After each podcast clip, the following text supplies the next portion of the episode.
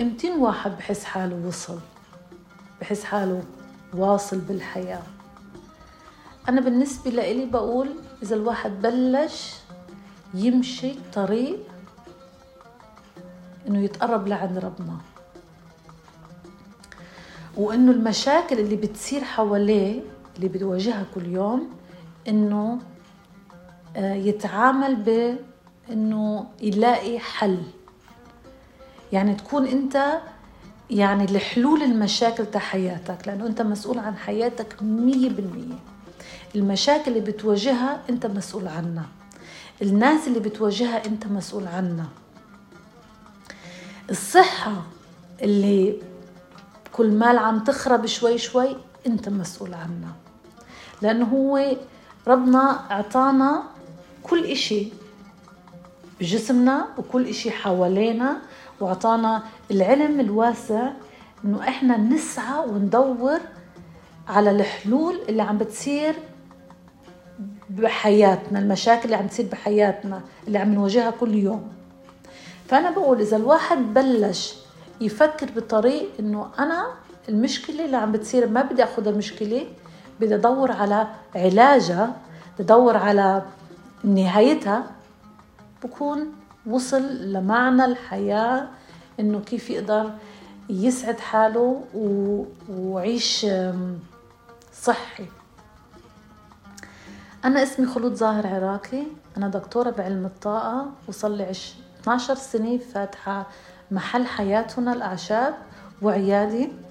ومن أول السنة فتحت الأكاديمية حياتنا. العلم اللي أنا درسته 27 سنة وأنا بمجال الطبي تعلمت أول إشي العلم يعني العلاج العامي وبعدين فتت بمجال الطب البديل وبعدين فتت بمجال علم الطاقة. ولقيت إنه الواحد لحاله جهة ولحالها ما بتكفي.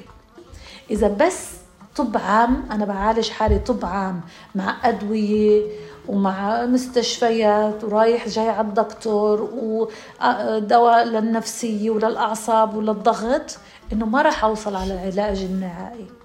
وإذا كمان نفس الشيء إنه ما اخذتش بالأدوية ولا بالأعشاب ولا بالفيتامينات وبلشت بس أفكر إيجابي كمان ما راح أوصل لعلاج. لأنه في ناس بتفكر إنه بس تفكر positive والله لا بدي أفكر لي positive راح أعيش مبسوط.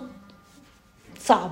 آه، آه، لحالها ما بتجيبش النتيجة. إنه ال combinaison ال combination بين هدول الثلاثة هي اللي بتوصل على العلاج النهائي. أنا بعوز المخ اليمين اللي هو اللي بسموه الإحساس والحب وال وال intuition بسموها. ما بعرفش بالعربي شو بيقولوا لها. وبعوز المخ الشمال اللي هو ال logique الحسابات ال mathématiques الفكر. هدول الاثنين ال combinaison بقدر ألاقي حل لمشكلتي اللي هلا أنا مواجهها. فحياتنا أكاديمية مبني على هاي الشغلات.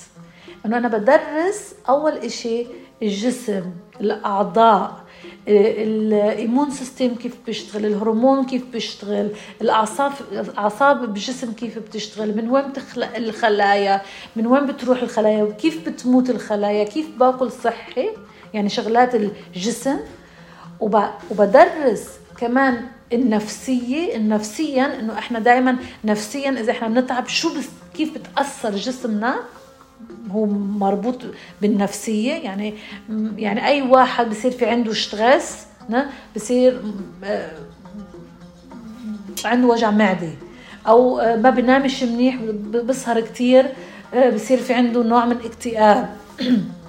لأنه في هرمونات بالليل بتفرز وأنت بس تسهر كتير ما بتفرزش بالليل فبصير في عندك مشاكل نفسية.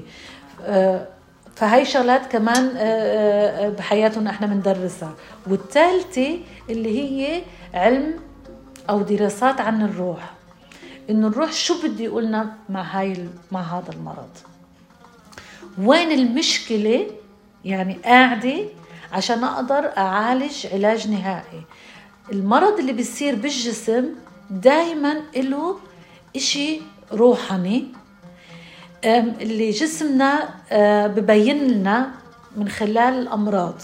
يعني نفسيا إذا إحنا مش مبسوطين أو روحنا مش مبسوط بهالجسم أو صار في تراكمات كتير صار في ضغط كتير ما حاس حالي مرتاح بجسمي فالروح بتزعل بتتعب آه،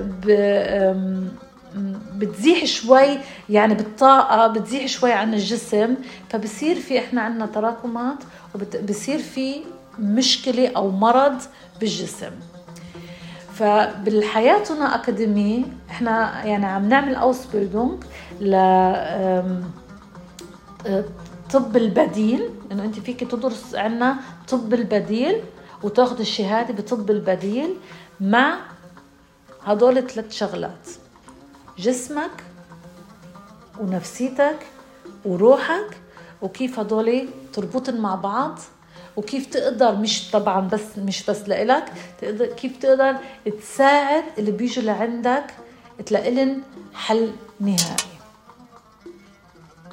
فإذا أنت بتحب تعرف أكثر عن حياتنا الأكاديمية ولا بتحب تعرف أكثر عن دراسة عند حياتنا عن طب البديل فيك تتلفن تبعت إيميل توصل هون على حياتنا وتعمل تاخذ استشارة وبكل توفيق إن شاء الله بتلاقي اللي يمكن أنت صار لك زمان تدور عليه.